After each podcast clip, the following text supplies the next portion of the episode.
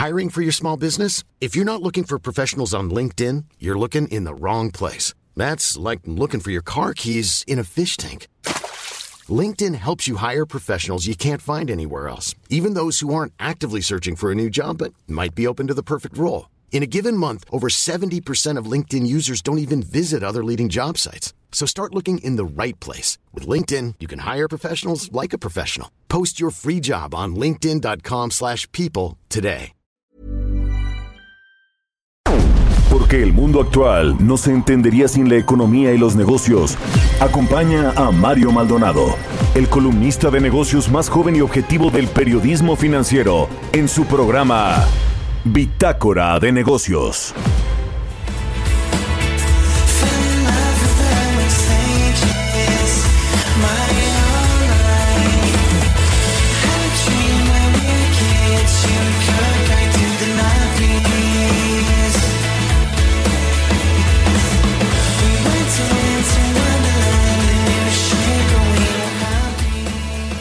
¿Qué tal? ¿Cómo están? Muy buenos días. Bienvenidos a Bitácora de Negocios. Yo soy Mario Maldonado y me da mucho gusto saludarlo en este martes 12 de mayo del 2020. Saludo con mucho gusto a quienes nos escuchan aquí en la Ciudad de México por la 98.5 de FM, en Guadalajara, Jalisco por la 100.3 de FM y en Monterrey, Nuevo León por la 90.1 de FM. También nos escuchamos en Villahermosa, Tabasco, en Acapulco, Guerrero, en el Estado de México, en Baja California, en Tampico, en McAllen, Texas y en Bronzeville, Texas, y en todos lados a través de la página heraldodemexico.com.mx o a través de las aplicaciones de radio por internet. También puede seguir este programa de El Heraldo Radio. Arrancamos este martes ahora con una canción de, de 1975, se llama Me and You Together Song esta semana estamos escuchando canciones de próximos estrenos en este 2020. A mí en lo particular me gusta mucho esta banda de 1975. Así que bueno, pues ahora sí, le entramos con toda la información. Vamos a platicar en breve con Roberto Aguilar. Eh, pues siempre nos da la actualización de los mercados financieros, pero hoy en particular nos va a hablar eh, Roberto de eh, pues esta, este rebrote que está generando tensiones financieras en los mercados entre los inversionistas, lo que sucedió en Wuhan, China, con pues esta nueva ola de contagios todavía moderada, pero finalmente pues eso no permite una reapertura completa de la economía, de las actividades eh, productivas, en fin, esto es un tema y va a ser un tema para los países que todavía no logramos controlar los contagios, como es el caso de México.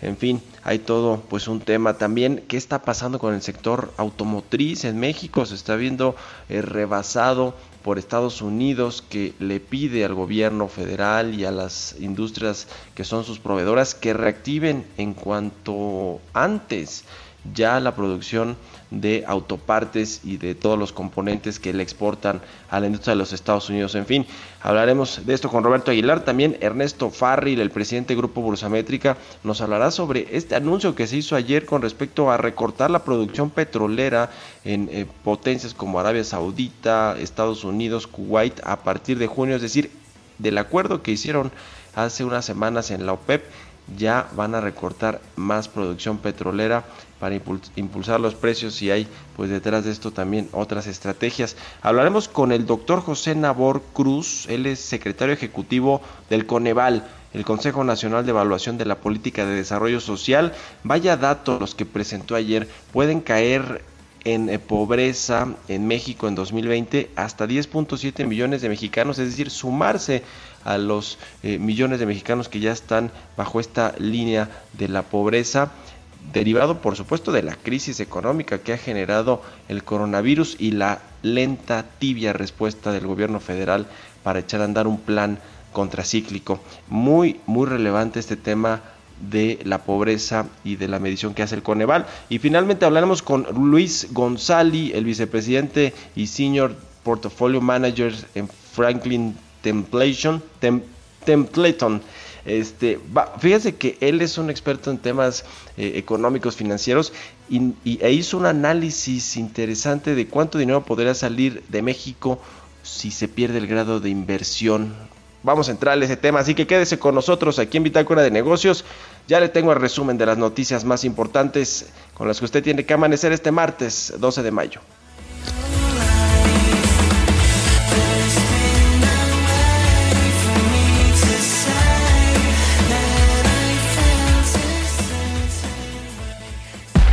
El resumen. El gobierno del presidente Andrés Manuel López Obrador aplicará un nuevo modelo alternativo para medir el crecimiento económico del país, en el cual dijo el mandatario se tome a consideración el bienestar y la felicidad de la gente. Ahora estaba yo leyendo que ya hay un país en Europa que dice que van a cambiar los parámetros y que quieren hacer a un lado lo del famoso Producto Interno Bruto, el PIB, para medir y que van a agregar al crecimiento económico, material, el bienestar, incluso la felicidad de la gente, la felicidad del pueblo. En eso andamos nosotros. ¿eh? El Consejo Coordinador Empresarial dijo que la decisión de la Suprema Corte al declarar la invalidez de la ley Bonilla avala con toda la fuerza del Estado de Derecho la decisión democrática y legítima de los ciudadanos de elegir a sus gobernantes. La Secretaría de Comunicaciones y Transportes aseguró que se han tomado las previsiones necesarias para garantizar a los inversionistas extranjeros el pago del servicio de la deuda derivada de los bonos emitidos para el financiamiento del cancelado aeropuerto de Texcoco.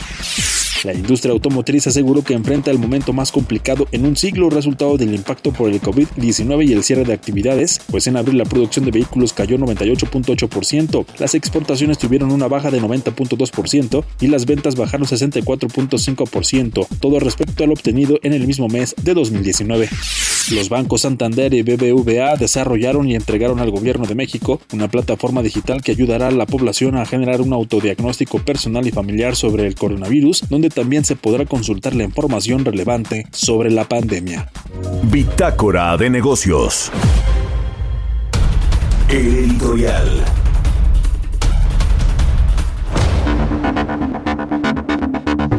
Y bueno, pues hablando de este tema de la reapertura de sectores eh, que no son considerados actualmente esenciales en México y que están eh, pues sufriendo esta eh, crisis sin operaciones, sin generar ingresos, pues eh, ya el presidente y el secretario de salud anunciaron que al menos en 3.000 municipios de México van a reactivarse las operaciones. Se trata de municipios que pues en teoría no tuvieron, 300 eh, municipios, perdón, no 3.000, 300 municipios en una primera fase al menos. Eh, y bueno, sí se prevé que sean mucho más, al menos que alcancen pues los mil, mil municipios en, en unos días. A partir del 17 de mayo podrían ya estarse reactivando pues tanto las operaciones productivas económicas como la, el regreso a clases que bueno pues suena riesgoso a partir del 17 de mayo o del inicios del próximo mes el primero de junio quizá eh, y se supone que son municipios en los que no se detectaron casos de COVID-19 y que podrían pues estar en condiciones de reabrir la economía. Eh, no se han dado a conocer cuáles son esos municipios. Eh, se analizan un total de 990 municipios, según el secretario de Salud Jorge Alcocer, pero pues al menos una tercera parte podría ya reactivar pues actividades en una primera fase que le decía podría comenzar a partir del 17 de mayo. Es interesante que comience a hacerse en municipios donde no ha llegado esta enfermedad donde, o donde no golpeó este tema del coronavirus. El otro asunto es la manufactura y la presión que tiene Estados Unidos sobre México y sobre las industrias que son sus proveedoras. Eh, los eh, fabricantes de autopartes eh, pues prácticamente están contando los días, contando las pérdidas de no operar cada día, pero también contando los días en el que el gobierno federal tendría que publicar en el diario oficial de la federación pues un decreto en el que considera, por lo menos en, en estos días, una actividad esencial, la manufactura de automóviles, la producción automotriz, que ya pues le damos estos datos de abril, cayó 90%, es decir, hay una eh, eh, crisis, un, un freno completo del eh, sector de producción automotriz que para México es muy importante y para los Estados Unidos también porque México es proveedor de estas eh, pues de estos componentes. En fin vamos a ver qué, qué, sucede porque se tiene que hacer con todas las medidas y precauciones sanitarias de eh, pues para que no haya un rebrote o, un brote al menos en estas ciudades en estos municipios donde se prevé reactivar las operaciones. En fin es de verdad pues todo todo un tema porque por un lado está en principio la salud, eh, el tema de pues controlar y domar ahora sí que domar en realidad a esta pandemia, no adelantar vísperas, pero la otra es que pues la, la economía está en franca eh, recesión, depresión económica y bueno, pues esto nos afecta a todos, ya le decía los datos de pobreza, al ratito salen los datos del empleo, los datos oficiales del mes de abril del Instituto Mexicano de Seguridad Social, a ver qué sorpresa nos llevamos. ¿Usted qué opina? Escríbame a mi cuenta de Twitter, arroba Mario Mal, o a la cuenta arroba Heraldo de México, también podemos ahí seguir sus comentarios. Son las 6 de la mañana con 11 minutos. Mercados bursátiles. Roberto Aguilar ya está en la línea telefónica. Mi querido Robert, ¿cómo te va? Muy buenos días. ¿Qué tal, Mario? ¿Cómo estás? Muy buenos días. Dos temas. Fíjate, el tipo de cambio está cotizando en estos momentos en 23.88, pero un poco más temprano eh, había pues bastante volatilidad y presión, llegó a tocar los 24.15. Y bueno, ahorita platicamos un poco el tema de los mercados, pero fíjate que el que acaba de dar a conocer un dato importante es el INEGI, dio a conocer la producción industrial del mes de marzo y dice que no había sido tan marcada la baja de 3.4% eh, desde marzo, eh, que no había, no se había dado una baja tan pronunciada de 3.4% desde enero de 2009. Y con ello, dice el INEGI, se profundiza la tendencia decreciente que inició este indicador de la producción industrial tan relevante para cualquier economía desde el segundo trimestre de 2018 y queda justamente casi 5% por debajo de su nivel de marzo de 2019 y ahí bueno pues también la actividad de la industria automotriz pues aportó mucho en términos de la de esta falta de, actividad en la producción industrial del país. fíjate que hay dos temas también, Mario, es que las acciones en Asia pues cayeron por las crecientes preocupaciones sobre una segunda ola de infecciones por coronavirus después de que justamente en Wuhan pues se siguieran reportando casos. Ahora por lo menos hay cinco nuevos casos y bueno, hay dos versiones también creo que están eh, en pugna una es el levantamiento de las restricciones y la presión económica para retomar actividades, pero todas con cierta cautela. Y esto es lo que justamente está, creo yo, debatiendo un poco también y, es, y, presionando a los mercados, porque ah, ya vimos el tema de Asia, pero por ejemplo, en Europa subieron justamente y los futuros de las bolsas estadounidenses pues están ganando ligeramente. Así es que la pregunta es qué va a poder más en términos de la presión.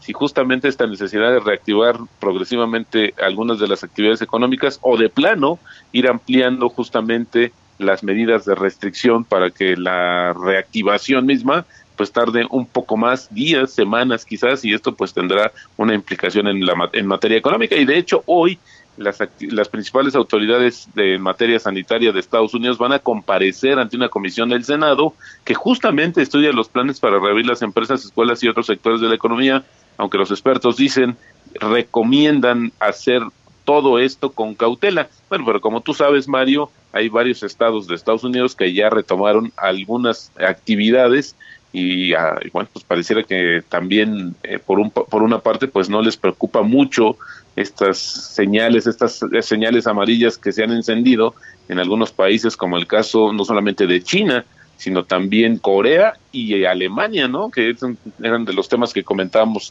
el día de ayer. Y bueno, hay una serie de, declaraciones y movimientos en torno a esta relación comercial entre Estados Unidos y China. Fíjate que eh, justamente el fin de semana el presidente había medio comentado, el presidente Donald Trump, que pues, se oponía a la renegociación del acuerdo comercial de fase 1 y esto a raíz de algunas declaraciones que salieron en uno, en uno de los periódicos oficiales en China, donde se decía que al gobierno justamente de este país asiático, varios eh, asesores le habían recomendado rechazar el acuerdo este de fase 1 y negociar uno que fuera más favorable justamente para la economía china. Hay que recordar que con base a este acuerdo de la fase 1 que se firmó en enero, China se comprometió a comprar al menos 200 mil millones de dólares adicionales en bienes y servicios de Estados Unidos, quien a su vez también levantaría gradualmente los aranceles de ciertos productos chinos, pero entre a unas horas de que se había dado esta declaración, el Ministerio de Finanzas de China anunció una nueva lista de 79 productos estadounidenses que serán elegibles para exenciones arancelarias de importación durante eh, justamente un año que comenzaría a partir del 19 de mayo y esto también de cara a declaraciones que se hizo también del Ministerio de Asuntos Exteriores, donde dice que el acuerdo comercial de la fase 1 alcanzado entre China y Estados Unidos beneficia a ambos países y también al mundo. Así es que esta cuestión está causando cierta tensión, Mario, porque creo que va a ser uno de los argumentos que también el presidente pues ha utilizado o volverá a utilizar y hay que recordar que las relaciones entre China y Estados Unidos, bueno, pues para variar no son las más favorables justamente en estos momentos. Y bueno, comentabas acerca del tema de la industria automotriz, pues es que ayer justamente eh, el presidente de la Industria Nacional de Autopartes pues dijo que la promesa del presidente Andrés Manuel López Obrador fue que la industria de autopartes justamente operaría entre tres y cinco días previos al reinicio de operaciones de la actividad en Estados Unidos, que se está previendo a partir de los anuncios de las armadoras a partir del próximo lunes 18 de mayo empezará ya la actividad o retomarán algunas actividades justamente en las industrias automotrices o algunas marcas automotrices en Estados Unidos.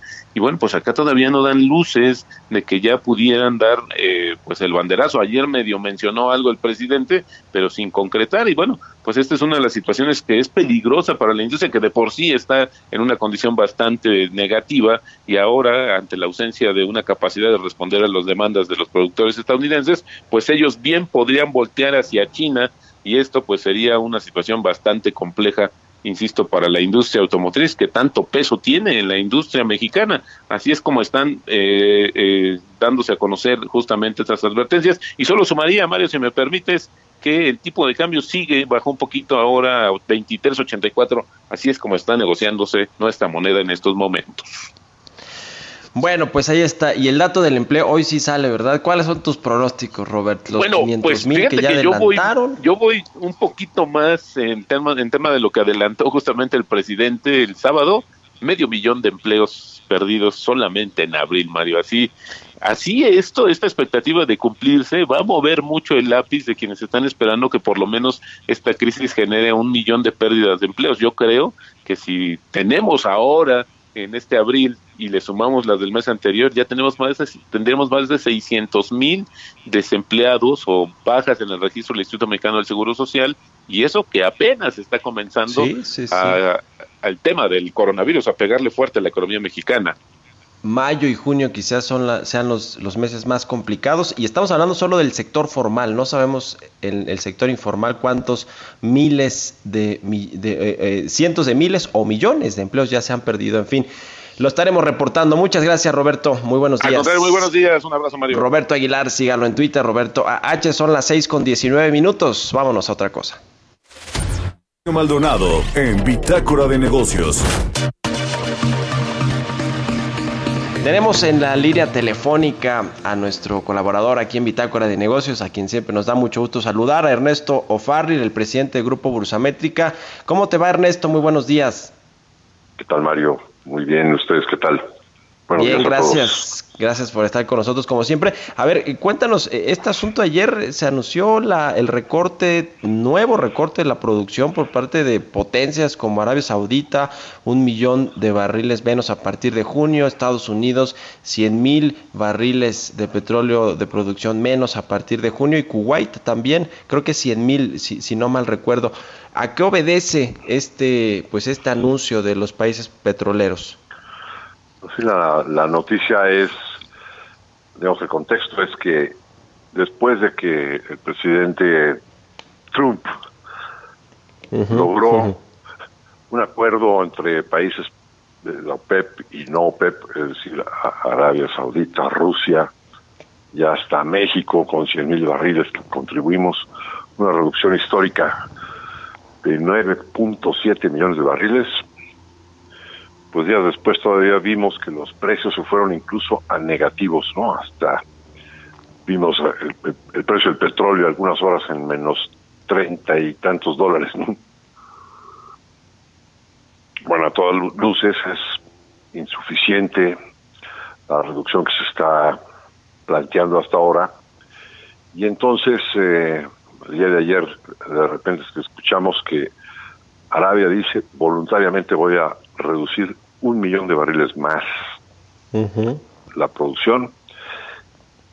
Después, eh, Kuwait le secundó y le dijo, pues yo voy con 800 mil barriles, o sea, no es menor el recorte. Sí, Todavía en Estados Unidos se, se plantearon 100 mil más, entonces tenemos 1.9 millones de barriles adicionales a los 9.7 millones de barriles que ya estaban comprometidos. Y esto generó pues, algún incremento en el precio de los distintos crudos marcadores, pero no, no fue ya eh, demasiado importante. Eh, hace unos días de repente sí vimos importantes crecimientos en los precios y me parece que por ahí ya se, se debe haber estado filtrando esta noticia que ya conocimos ayer. Eh, pero, por ejemplo, el, precio de la mezcla mexicana, ¿no? Eh, pues ya, ya anda arriba de 22 dólares. Eh, sí, sí, sí. Hace, unos días todavía estaba en 8, ¿no? Entonces el incremento ha sido muy importante en unos cuantos días. Pues sí, interesante lo que está pasando ahí con los productores de petróleo, sobre todo en el contexto, bueno, de que México, recordamos en esta reunión, última reunión de los países eh, de la OPEP, eh, eh, que, que, bueno, México tuvo pues la osadía de, de decir que no podía contribuir con los 350 mil o 400 mil barriles diarios de recorte a la producción y solamente pues eh, eh, recortó 100 mil, pero bueno, pues parece que tampoco le es muy, muy productivo a petróleos mexicanos seguir produciendo en este contexto, ¿no? Eh, o sea, se ve muy complicado. Vimos además el reporte Pemex que le entregó a la SEC del 2019, pues ahí nos indica que ni la refinación, ya ni la producción y casi ningún negocio le es rentable a Pemex. Sí, sí, sí. Y aparte del, del reporte de resultados que ya por fin hizo, a diciembre del 19, es decir, por el ejercicio fiscal del 19, el reporte que hizo a la SEC, pues también conocimos el, el, reporte de resultados del primer trimestre. En ese, también, pues nada más recordando, ¿no?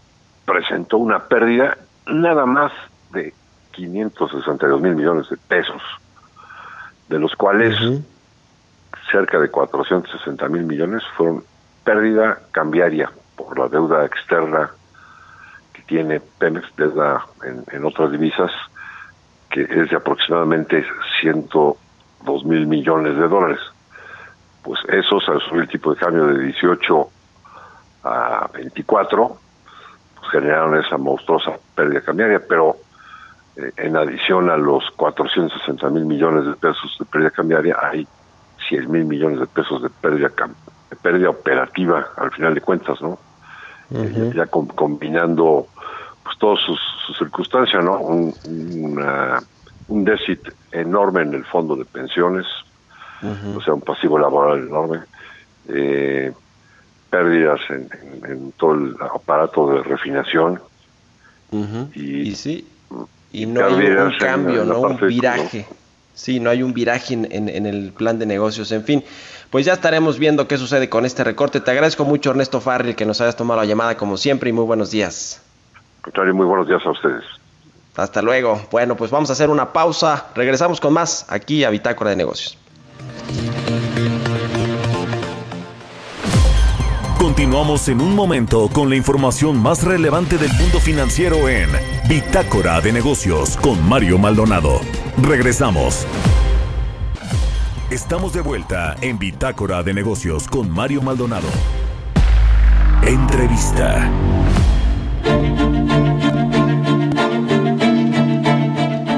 Ya estamos de regreso aquí en Bitácora de Negocios. Son las 6 de la mañana con 30 minutos ya casi. Y me da mucho gusto saludar en la línea telefónica al doctor José Nabor Cruz. Él es secretario ejecutivo del Consejo Nacional de Evaluación de la Política de Desarrollo Social del Coneval. Eh, ¿cómo, ¿Cómo estás, José? Muchas gracias por tomarnos la llamada y muy buenos días. Muy buenos días, Mario. Un saludo a ti y a tu auditorio pues vaya eh, comunicado, vaya informe que dieron a conocer ayer con respecto pues al impacto que tendría esta crisis generada por el COVID-19 en la economía nacional, particularmente en lo que es su tema, es eh, el pues el, número de población o de mexicanos que podrían caer en situación de pobreza eh, extrema por en términos de ingresos pues por, por esta pues por esta crisis no por esta recesión económica. Y se habla de un dato eh, pues de entre 6.1 y 10.7 millones de personas que este mismo año podrían estar cayendo en esta situación. Eh, ¿Cuáles? Eh, ayúdanos a entender un poquito, por favor, cómo hacen estos estudios, qué tan eh, complicada están viendo la crisis para este 2020, la crisis económica y, y, que, bueno, pues va a afectarle a los que menos tienen. Claro, mira, justamente el documento que dimos a conocer el día de ayer por parte de Conaval eh, nos parece en primer lugar muy, relevante en el sentido, en esta coyuntura, tanto sanitaria como económica, porque justamente, eh, si bien nosotros eh, desde el Coneval se ha desarrollado la medición multidimensional de la pobreza, que tiene seis carencias las que utilizamos para medir la pobreza, también tenemos algunos otros indicadores para darle un seguimiento mucho más continuo en términos de la pobreza laboral. En ese sentido, eh, la variable más relevante es el tema de los ingresos laborales. ¿Por qué es relevante? Porque, y vemos en promedio, eh, este tipo de ingresos representa alrededor del 60-65% de los ingresos de los hogares del país. Entonces, una crisis como la que estamos viviendo en el presente, indudablemente una de las variables que más afectaciones tiene en estas semanas es el tema del empleo y el tema de los ingresos laborales. En ese sentido nos preocupa mucho porque justamente a través de un indicador que nosotros publicamos trimestralmente, el índice de tendencia laboral de la pobreza, sí se había visto una recuperación en términos de pobreza laboral en los últimos prácticamente dos años y medio. Habíamos tenido un pico de alrededor del 41% de la población, casi 42% hacia los últimos trimestres de 2017 y de ahí una continua recuperación, obviamente abonada por el tema de, la, de los incrementos del salario mínimo, también por una inflación estable en los últimos trimestres para eh, ya alcanzar una, un porcentaje de 37.9% en el último trimestre del año pasado. Sin embargo, una de nuestras simulaciones justamente lo que consigna es que dado el, esta coyuntura actual y dado algunos puestos este, aunados a la misma, pues podría incrementarse desafortunadamente hasta 40 5.8% de la población en situación de pobreza laboral. También es importante destacar que si bien eh, el tema de, los ingresos laborales eh, va siendo modificado, perdiendo la cantidad de los ingresos que reciben los hogares, indudablemente si bien en los primeros eh, deciles de la población, es decir, en los hogares más pobres de la población, también es un tema relevante las transferencias, entre ellas incluidas todo lo que tiene que ver con los programas sociales en los tres diferentes niveles de gobierno, alcanzan un promedio alrededor del 34%. No, no deja de ser también muy importante el tema de los ingresos, con alrededor de un 38% en promedio, lo que representa el ingreso de estos hogares, y a partir de ahí, pues se va incrementando importante. Entonces, por eso, eh, en este ejercicio de estimación que presentamos el día de hoy, pues sí consideramos muy importante tomar como un mecanismo de transmisión, desafortunadamente en esta coyuntura económica, el tema de un, eh, una afectación relevante a los ingresos laborales de los trabajadores Me parece muy relevante esto que comenta doctor, que es una crisis que le va a pegar fuertísimo a los empleos, a los ingresos de los trabajadores mexicanos, tanto los del sector formal como los del sector informal, y eso va a generar que muchos de estos eh, eh, pues, eh, trabajadores con ingreso medio, como lo dan a conocer en su informe, pues caigan debajo de esta línea de la pobreza o caigan en situación de pobreza por ingreso, que pues es muy delicado. A ver, algunos datos me saltan del, comunicado que me parecen relevantes abordar eh, doctor, si me permites. Uno es que eh, las afectaciones económicas más intensas se pueden observar en las ciudades, ¿no? Eh, que, creo que esto es relevante precisamente por todo este cierre de las actividades económicas y el, y el desempleo que esto puede causar. Y el otro es que eh, esta falta de políticas públicas, ustedes refieren, que atiendan a esta población de ingresos medios, pues podría quedar en el limbo, ¿no? O sea, en el desamparo completamente porque no caben en los programas sociales que tiene el gobierno federal y tampoco pues tiene un empleo que pueda mantener.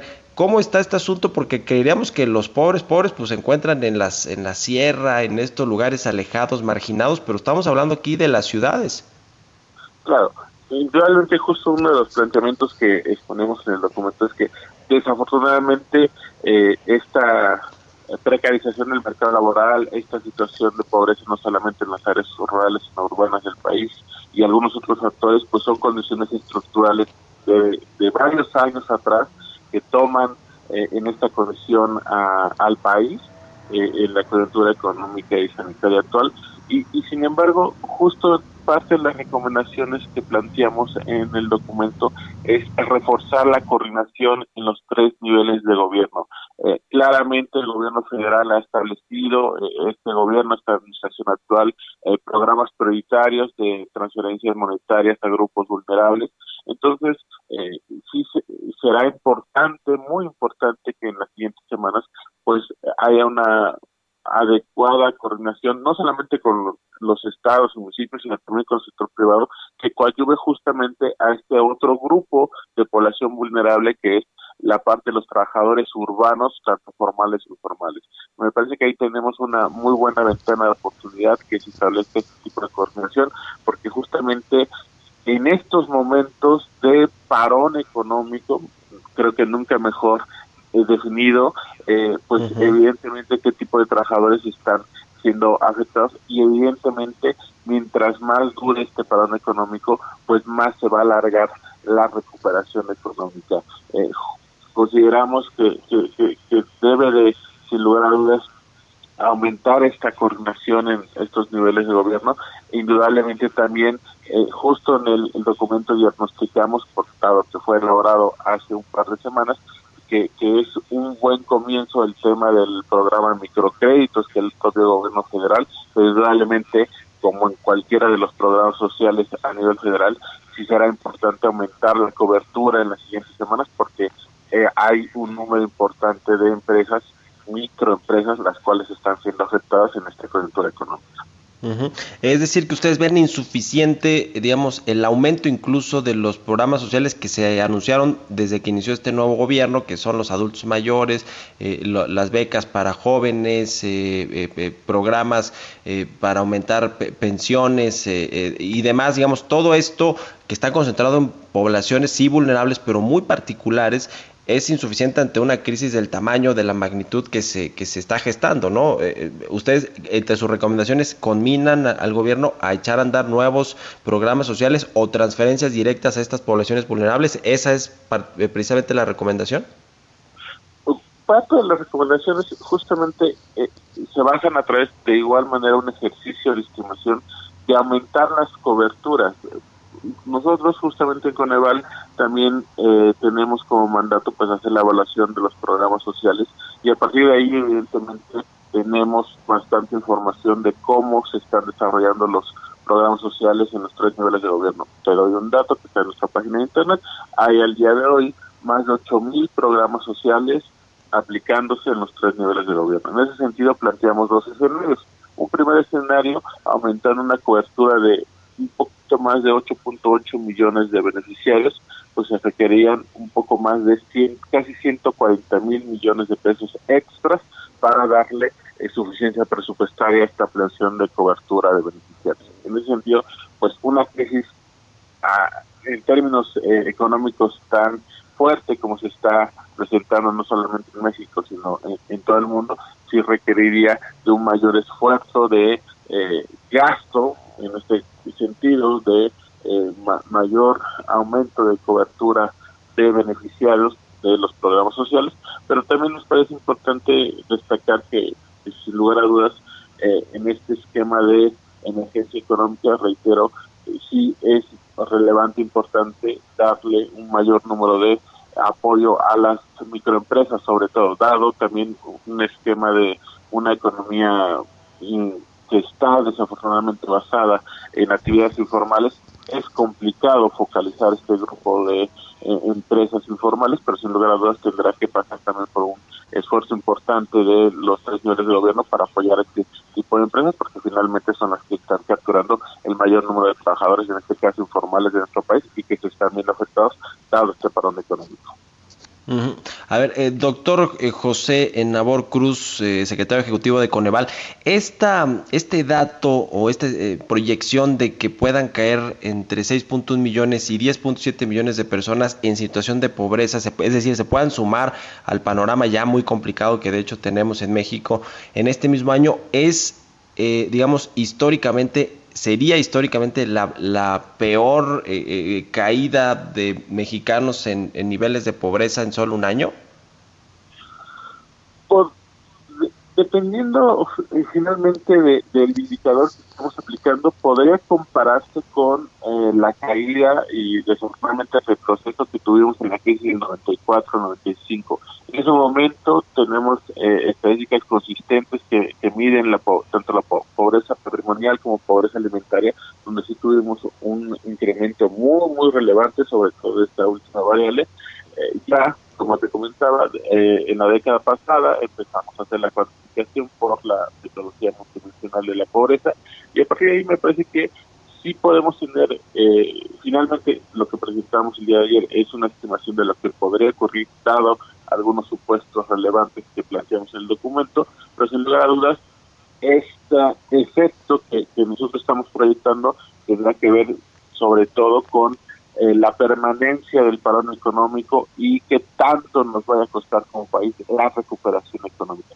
Sin lugar a dudas, evidentemente lo que planteamos es que puede darse un, retroceso en estos pequeños avances que se han logrado en los últimos 10 años, pero también eh, entendemos y lo planteamos de esta manera que depende mucho de las condiciones estructurales, no solamente de combate a la pobreza, sino también de las propias condiciones estructurales de la economía mexicana que, que van a condicionar mucho esta recuperación. Indudablemente, eh, el gran objetivo de este documento es, y así se los estamos haciendo llegar no solamente al gobierno federal, sino a los diferentes gobernadores y también asociaciones presidentes municipales, también a la Cámara de Diputados, es que tengan esta información que nosotros le estamos planteando como una información que les ayude a mejorar sus diagnósticos y a partir de ahí pues puedan reforzar la política pública, porque si no se llega a, reforzar la política pública, la política social, indudablemente corremos el riesgo de llegar a estos niveles tan fuertes de pobreza al término de este año. Finalmente quiero eh, preguntarle, doctor, eh, el tema de las mujeres, ustedes ubican a esta población como una de las más vulnerables ante esta crisis, eh, tanto las que trabajan en el sector formal como informal, que se debería hacer una política social pública exclusiva para mujeres dirigida a esta población? Nos parece que es desafortunadamente entre las poblaciones vulnerables la que adquiere una mayor relevancia en esta cobertura. Justo el pasado 8 de marzo también dimos a conocer un documento, Pobreza de Género, que está en nuestra página de internet y ahí eh, tenemos una desagregación muy importante de varios indicadores donde desafortunadamente hay constancia de una fuerte diferenciación entre hombres, mujeres, jefas y jefes de familia en nuestro país eh, en la actualidad. Entonces, a partir de ahí, pues, eh, dada esta pues desafortunadamente vulnerabilidad que aún presentan las mujeres en nuestro país, sobre todo las mujeres eh, de ciertas sub agrupaciones como pueden ser mujeres indígenas, mujeres con discapacidad, pues indudablemente es importante que se tenga una especial atención a, este grupo, sobre todo porque nos, nos parece que eh, aún eh, en esta coyuntura económica, si bien hay efectivamente programas sociales que tienen focalizados a las madres de familia, eh, es importante destacar que dada esta pues todavía diferencia salarial entre hombres y mujeres en promedio, encontramos una diferencia salarial todavía del 15 al 20% entre hombres y mujeres a partir de estimaciones eh, y análisis que, que de, desarrollo económico, pues es importante que de igual manera en esta afectación económica y pérdida de empleos y baja de ingresos laborales, pues realmente las mujeres son las que están teniendo una mayor afectación. De ahí que si de nueva cuenta la recomendación es reforzar los, las políticas públicas sociales, sobre todo en una mayor agregación de transferencias monetarias hacia las mujeres para que puedan de alguna manera pues ayudarles a, a transitar en esta crisis eh, sanitaria y económica. Pues doctor José Nabor Cruz, secretario ejecutivo del Coneval, agradezco mucho que nos haya tomado la llamada y muy buenos días. Al contrario, muy buenos días. Hasta luego, 6 con 45, vámonos, otra cosa. Historias empresariales. Oiga, pues le hemos hablado aquí mucho de Tesla, esta compañía que fundó Elon Musk, este eh, eh, pues eh, chico malo ahí de la tecnología, de los negocios. Lo que pues anunció ayer es que su planta en California, que emplea 10 mil empleados, reanudó producción, no le importó violar una orden de las autoridades sanitarias locales y en este contexto dijo que va porque va, también en Guanajuato se subió al tren ya el gobernador Diego Sinué para trasladar las operaciones de Tesla a ese estado. En fin, vamos a escuchar esta cápsula que nos preparó Giovanna Torres. El CEO de Tesla, Elon Musk, confirmó en Twitter que la compañía ha reiniciado las operaciones en su fábrica de California a pesar de la orden de confinamiento que mantiene el condado de Alameda, donde se encuentra su línea de montaje. La ley estatal permite multas de hasta mil dólares por día o hasta 90 días en la cárcel por laborar en contra de las órdenes de sanidad. Horas antes, se dio a conocer que el estacionamiento de la enorme planta en Fremont, que da empleo a 10.000 trabajadores, parecía tener una cantidad similar de vehículos que cuando la fábrica opera normalmente. La plantilla habitual de trabajadores viola el mandato emitido por el Departamento de Salud del Condado de Alameda, que ha catalogado la fábrica de Tesla como un negocio no esencial. Cabe recordar que Musk se ha mostrado muy crítico respecto a las medidas de aislamiento social y preventivo para enfrentar la pandemia. De hecho, tildó a la cuarentena de fascista e indignante por considerar que atenta contra las libertades personales y que dañará a la economía. La situación se presenta dos días después de que Tesla demandó al Departamento de Salud de Alameda para tratar de revocar el mandato de cierre y Musk amenazó con trasladar la fábrica de autos eléctricos fuera del estado de California. Tesla construye más de 415 mil autos por año en la planta de Fremont y en este contexto, el gobernador de Guanajuato, Diego Sinué Rodríguez Vallejo, lanzó una invitación abierta para que Tesla traslade su fábrica al estado, mostrando su experiencia al tener siete plantas de ensamblado en importantes fábricas como General Motors, Honda, Mazda, Ford y Toyota. Para Bitácora de Negocios, Giovanna Torres. Entrevista. Bueno, vamos a platicar ahora con Luis Gonzalí. Él es vicepresidente y senior portfolio manager en Franklin Templeton, a quien me da gusto saludar, experto en temas económicos y financieros. ¿Cómo estás, Luis? Muy buenos días. Mario, buenos días, gracias por, por, la invitación a tu programa. No, gracias por estar con nosotros. Oye, a ver, publicabas eh, hace unos días un artículo, un análisis muy interesante con respecto pues a México y la vulnerabilidad que ciertamente tiene en temas de finanzas públicas y que esto pues le podría costar eventualmente, no estamos diciendo que va a pasar muy pronto, el grado de inversión que bueno significa que muchos portafolios, muchos eh, eh, gestores de activos no puedan tener sus eh, pues sus inversiones en, en, una empresa o en un, en un gobierno, en un soberano que no tiene grado de inversión. A ver, cuéntanos un poquito de esto y cómo, cómo das con este, este análisis interesante, porque Pemex ya perdió el grado de inversión hace poquito también, y bueno, pues ahora los ojos están sobre México. Correcto, sí. Mira, lo que hicimos en, en, en el análisis es hacernos esta pregunta, ¿no? Digo, al final eh, vimos lo que pasó en, en abril, ¿no? Una, una baja de calificación importante por varias calificadoras. Como dices, todavía estamos un poco lejos de ese grado especulativo, ¿no? Faltaría que, que Fitch nos vuelva a bajar la calificación, que S&P nos baje dos veces la calificación y entonces se consolidaría un, un grado especulativo para México. Eh, Sin embargo, pues hay una pregunta natural, que es cuánto dinero podría salir de, del país si es que perdemos ese grado de inversión. No es una pregunta fácil de responder, por lo menos no con precisión, porque pues tendrías que ir con cada uno de los manejadores a preguntarle cuál es la opinión de México, ¿no? Sin embargo, sí se puede estimar un mínimo de salida, ¿no? Hay mucha inversión pasiva o mucha inversión que depende de índices globales, que lo, que lo que hacen los manejadores es, ok, si tú estás en el índice y en el índice pesa 5%, yo en mi portafolio te voy a, voy a invertir en tus bonos en 5%, ¿no? Entonces, viendo qué índices son los más pesados en la industria global, podemos llegar a un estimado de que eh, inversiones pasivas, por lo menos de los tres índices más importantes, donde la mayoría de los portafolio managers siguen esos índices, podemos llegar a un estimado de 26 mil millones de pesos. Es decir, México eh, podría experimentar salidas de capital de más o menos de 26 mil millones de dólares, perdón, 26 mil millones de dólares, si es que si es que México llegase a perder el grado de inversión. Nos cuesta a veces un poco de trabajo eh, eh, masticar los números grandes, ¿no? ¿Qué, qué es 26 mil millones de dólares? Para poner un poco en contexto, se, estaríamos hablando más o menos del 14% de las reservas internacionales, ¿no? Es decir, México tendría que deshacerse de más o menos ese monto para poder servir esa salida de capitales.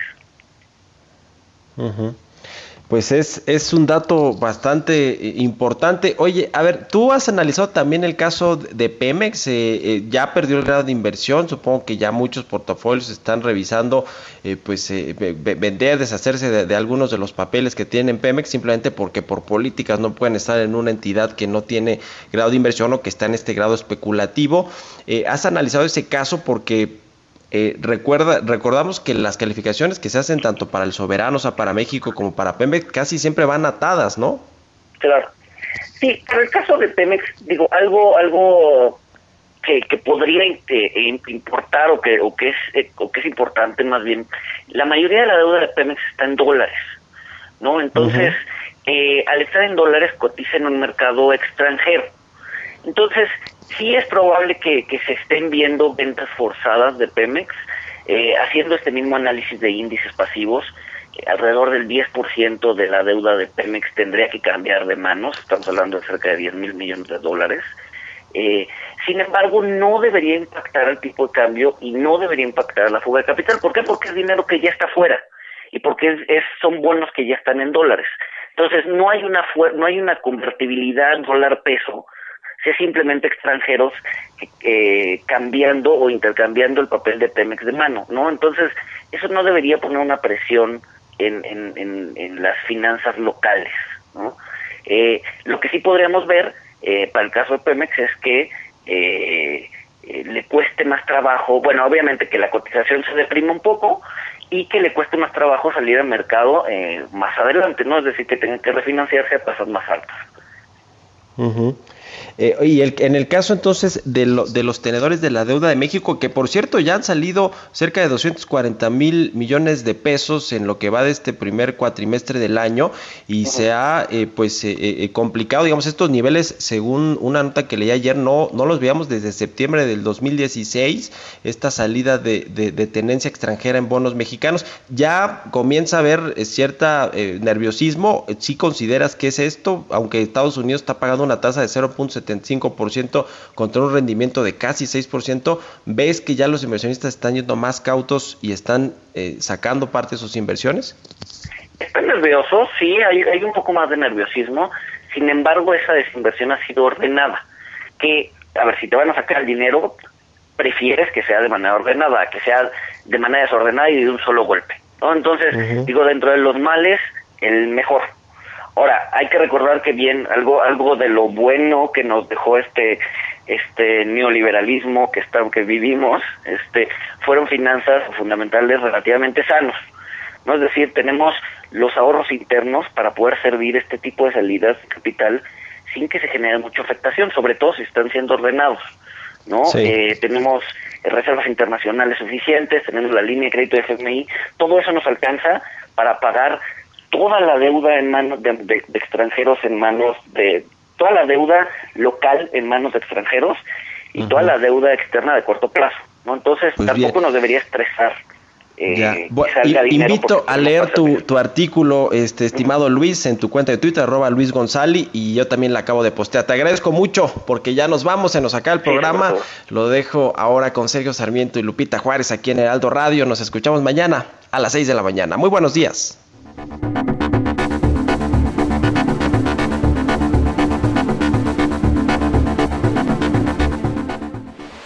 Esto fue Bitácora de Negocios con Mario Maldonado, donde la H suena y ahora también se escucha. Una estación de Heraldo Media Group. Mom deserves the best, and there's no better place to shop for Mother's Day than Whole Foods Market. They're your destination for unbeatable savings, from premium gifts to show-stopping flowers and irresistible desserts. Start by saving 33% with Prime on all body care and candles. Then get a 15-stem bunch of tulips for just $9.99 each with Prime. Round out Mom's menu with festive rosé, irresistible berry chantilly cake, and more special treats. Come celebrate Mother's Day at Whole Foods Market.